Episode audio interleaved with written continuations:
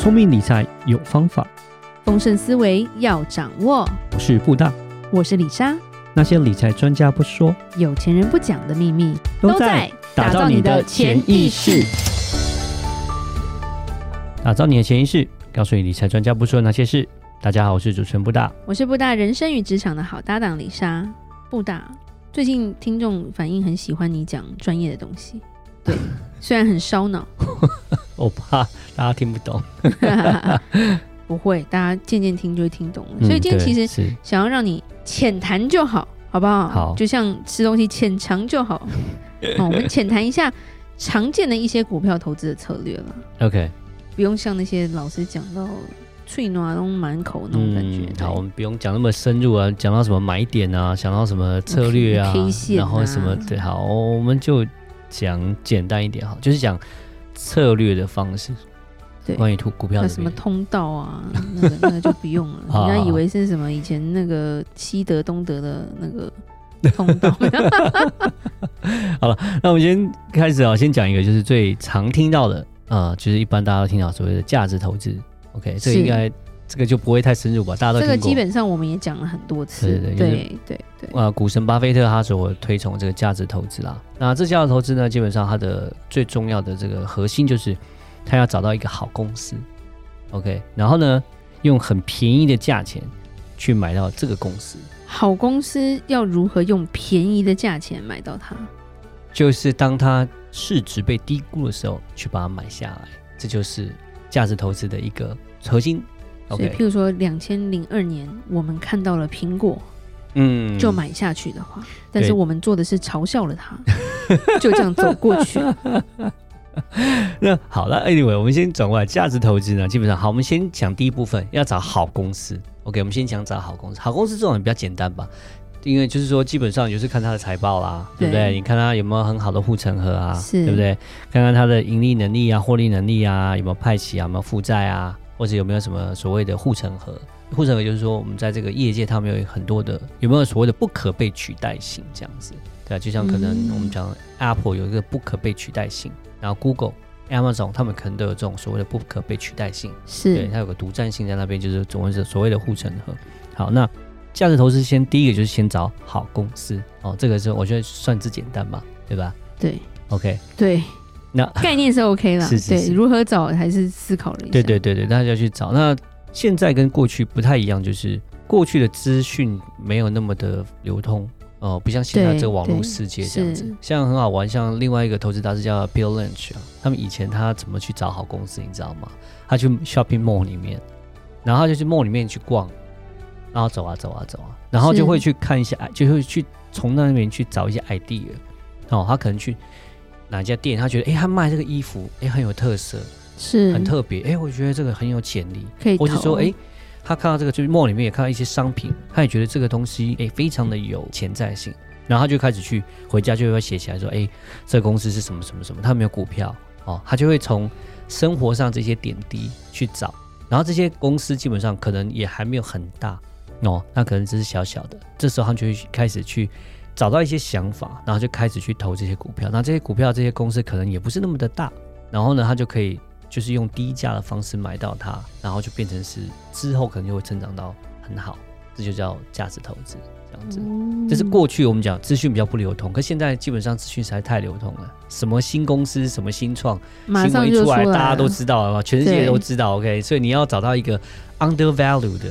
其实不太容易，其实很多时候都是 overvalue 比较多一点，我觉得。因为都被炒开了，对不对？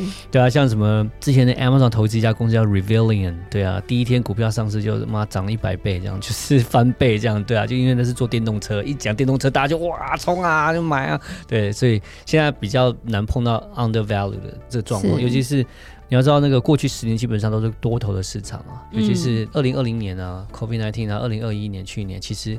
股票涨了乱七八糟了，对不对？是，然后就变成说，这个价值投资变得一个缺点就是买不到好价钱。对，对我看得到好公司，但我买不下去。对啊，就哦好贵哦，对，对就是觉得很贵，然后就很讨厌。所以这就是那个价值投资的一些比较不好的地方，这样子。那价值投资他们还有一个特点，就是基本上，他们买这个股票呢，你就是要投资很久，投资十年、二十年以上。所以呢，它有个特点是基本上都是 buy and hold。他们不太卖，买了就一直买着。嗯，这就是巴菲特的策略啊，因为他的东西真的是到他五十几岁、六十岁才开始整个大暴涨。对，嗯，他就是买就是好公司，他就觉得这个我就是要投资的公司，我就是要买。对，买来我就是放着，我不会是不管他说他股票往下跌，因为我知道他是好公司，我知道他获利很好，所以我相信他一定会赚大钱，所以基本上他们买了都不会卖。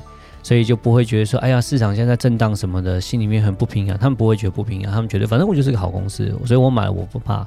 哎，所以它也是一个比较是这样的概念，这样子。对，这个价值投资到底有什么样的缺点哦？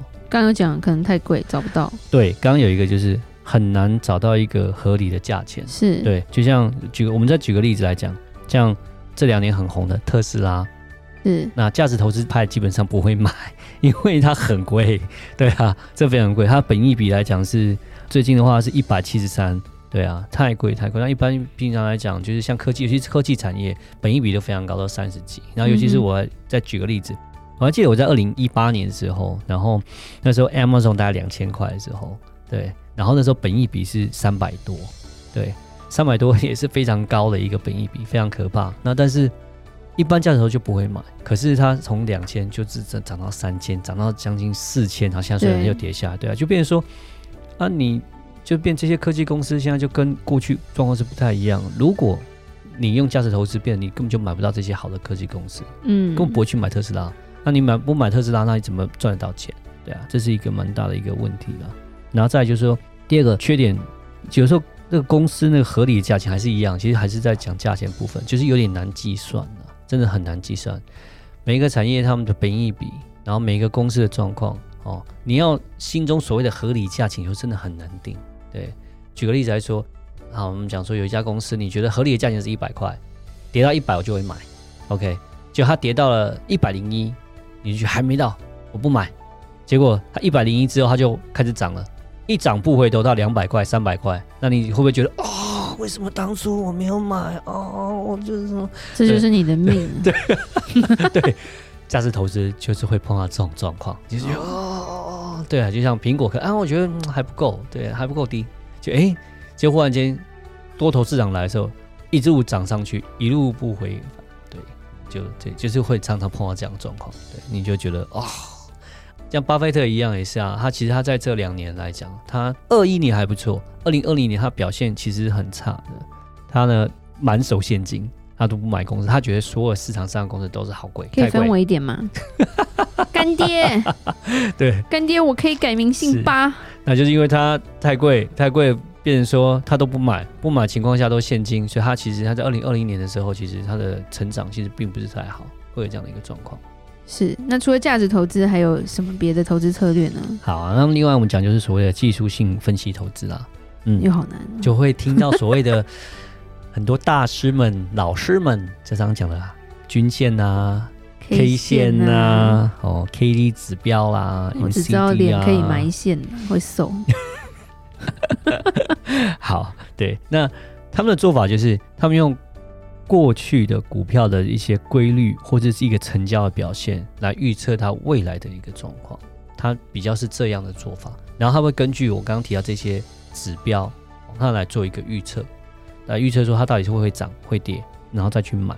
简单讲法，我们就说它比较是属于是追高杀低那种情况。对对对对对对对，嗯，嗯，就是它往上涨的时候就会继续买，然后呢，哎，看着势头不对，它就赶快卖。所以，所以是真的可以预测吗？还是说这是经验法则的感觉？呃，这就是有点像统计学啦，统计学的方式，就是过去过去这些大数据弄出来，然后觉得统计应该是这个样子，会方向走。但是，但是大数据的那种感觉，对对对，基本上比较是处于这样的一个方式啦。但是就是说，讲实话，我们就讲它的缺点呢，就是过去常常就是不等于未来啦。对啦，这是非常非常的困难的，就变说它稳定性不是很够啦。哦，而且常常公式用一用，又就就没用了。对，就你知道，你有这个公式，我也有这个公式，他也有这个公式，大家一起用，用久就不用，就不好用了。就是这种东西会出现，因为因为总是会发生突发性的事情。而且对突发性之外，就是说大家都在用这个东西的时候，就真的就不准了。对，因为市场大家就用 预言说出来就不会发生了，有点用概念。对对对，对，是是是。然后第二个缺点就是说。有时候你会把它复杂化。我刚刚讲很多指数嘛，有可能均线呐，有 K D 啦，有什么什么什么。然后当你用一个，哎，第一次用觉得很顺哦，然后就第二次用，哎，怎么不对了啊？这不对不对，你还要你少看一个东西，你还要再多看一个这个才会准，然后再再再进来，好，哎哎，刚怎么又又哎又不对了？哎，然后你又再少看一个，你要再加这个才会准啊？哎。怎么又不对啊？那你要再少看一个，要再我说，然后后面就哇，怎么一大堆东西在研究，然后弄在一起，然后就啊，就会变得非常之复杂。对，你就到时候会发现说，这比听印度神童发预言还累。对，你只是就是你带入了这些指标越来越多越来越多的时候，就发现哇，就是非常复杂复杂复杂又复杂，那就变操作起来就变得很有难度，已经就会搞不太清楚要怎么操作，会有这样一个状况。然后我们再讲另外一个。一般来说，它都是用过去这些指标我们来分析来做预测，但是一些总体经济面的东西，或者说一些额外的一些，就是说天灾人祸，它就比较没有办法预测得到。像其实做技术分析的人呢，在那个二零二零年这种时候，其实都是。一开始就是垄断的时候，其实都赔蛮多的，对啊，因为他没有办法去预测到，这是过去讲过了嘛，黑天鹅的出现永远都不是你预测得到的嘛。对对对对对对对，所以这个是基本上这种东西已经是外星人等级了。没错，所以你再怎么看过去都是看不准的，真的是没有办法看准，所以这也是它有一个蛮大的问题在这边。这样子，是对。那我们再讲下一个，就是说这种技术性分析哦，很容易被割韭菜。因为你常常是，你就是会去追高嘛，因为你都是属于我们讲右侧交易，就是已经在往上涨的时候，你就会想要，哎呀，人家说这个不错啊，要赶快再买进啊，什么什么的，你就会一直去买，就追去追了，对，追完就发现人家出场的时候你还没出场，然后呢，跌的时候你才出场，就是被割韭菜，韭菜族，对对对对对，就很容易被被割韭菜，对，所以这个技术性分析，讲实话是真的是比较困难一点。对对对，比较难，除非这样慧眼很厉害了。嗯，对对，对，通个灵之力。是是是，其实讲实话，价值性分析是比较简单一点，而且比较安全，因为它是在左侧，这比较好懂嘛。对对对，是。那最后面我要介绍就是，之前我们也跟雨果我们有讨论过，就是所谓的懒人投资，我们讲也是阿甘投资，就是所谓的 ETF。OK，好，这是新一代。其实这个 ETF 投资法比较是偏向，就是跟价值投资是类似的。因为他们就是 buy and hold，买了你就不卖了，就一直买，一直买，一直买，一直买，一直买。那这不是个股啦，它等于是打包了一群。对对对，风险也小，然后你也不要去分析，你也不要去考虑，就是反正我就是一直闭着眼睛买买买买买买买买买，然后就呃非常适合属于这个新手小白哦，无脑投资哦。虽然说叫聪明投资法，但其实讲实话，这个做法其实蛮。蛮简单的，蛮无脑的，就是闭着眼睛一就是有效率就聪明了。对对对对对对，就用懒人投资法。那当然。这懒人投资法这一阵子，我觉得就是这几年来讲，其实也是蛮红的，蛮火热。是 ETF 开始之后，对，对啊，那当然它有它的一些优点，尤其是如果是想要做属于被动型投资的，就是你不想要花太多时间在呃，就是说研究这些操盘什么，其实这也是蛮适合的一个投资方式，这样子。对，那当然它有这个缺点，你要能够拿到超过市场的投报率，这是不可能。因为它就跟着市场走，你就只能跟市场投报率是一致，最多是一样。嗯、对，你只会拿的比它低，你不可能拿的比它高，基本上是这个样子。那第二个就是它缺点，就是说它所需要时间会比较长，它还是需要一点时间去滚。我们讲跟大盘走，好不好？你每年八趴好了，那就是你需要一个时间去让它资产去累积。是，你不会去想到说，哦，我。像买了一个房子，然后忽然间好几年之后，就这样市场一来，然后翻倍，对，对，就是你在买这种 ETF 就不会去想说想太多哦啊翻倍，就是不可能，就不可能。好，你要赚大钱买 ETF 是不可能的，对，慢慢累积被动投资，但不会赚大钱。那第三就是 ETF 来讲呢，就会建议所谓的定期定额买了，就是你固定每个月就是花一点钱，可能每个月一万块，一个月一万块这样慢慢买，然后就会分散风险，这是一个优点。好，但是呢。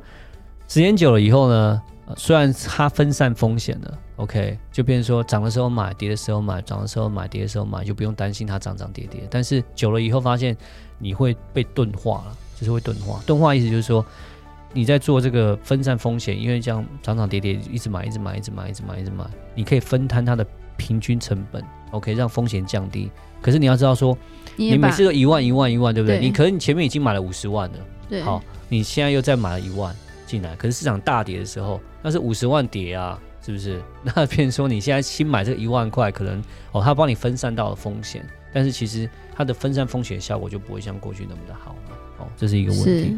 那最后面就是说，买这种大盘指数 ETF，基本上是它不能做到避险。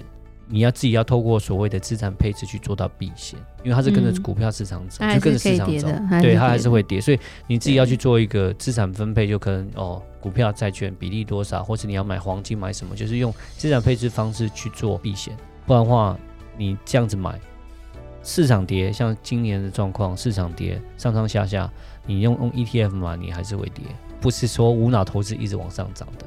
了解。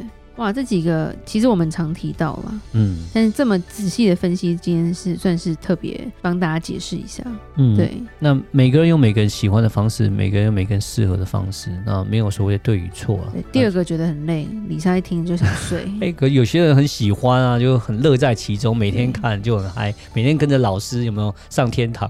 对啊，这是很多人这样子的。对，老师要长得帅，然后每一天就梦想的说，我哪一天我就可以，明天、后天还是下个月我就翻倍，我就财富自由。对啊，老师都还没自由，你自由个屁啊！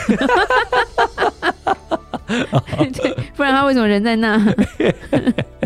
他可以去享受他人生。哪有每个老师都嘛说，我早早就财富自由了。我出来教是我的兴趣啊、哦。好了好了，这倒是大家都是这样子讲，哦、都是我的兴趣，我才出来教。其实我都财富自由了，我 OK 了。对，哦，好啊，这个是与否我就不评论了。但是，是啦，不评论。大部分的老师的解释方式都是这样子，基本上就是其实让我们听众知道说这些基本的一些概念啦。嗯，对。然后怎么走，怎么投资，其实。不是我们今天的重点，嗯、是让你知道说，哎，其实这市场上其实有几派，然后是做这样的投资，然后怎么样去理解说为什么他们要做这样的投资了？嗯、对，让我们大家就是有点像是再理解一下，是，然后你可以自己想一下说，哎，我适合哪一种？没错，对，懒人不错，对，加上价值就 OK 了，对，是可以做些搭配，不想太累，对，对。你也可以全部都用啊。对啊、嗯，全部都用，中间那个我不要啊，我就不想看呐、啊。嗯，中间那个我有布大，所以 OK。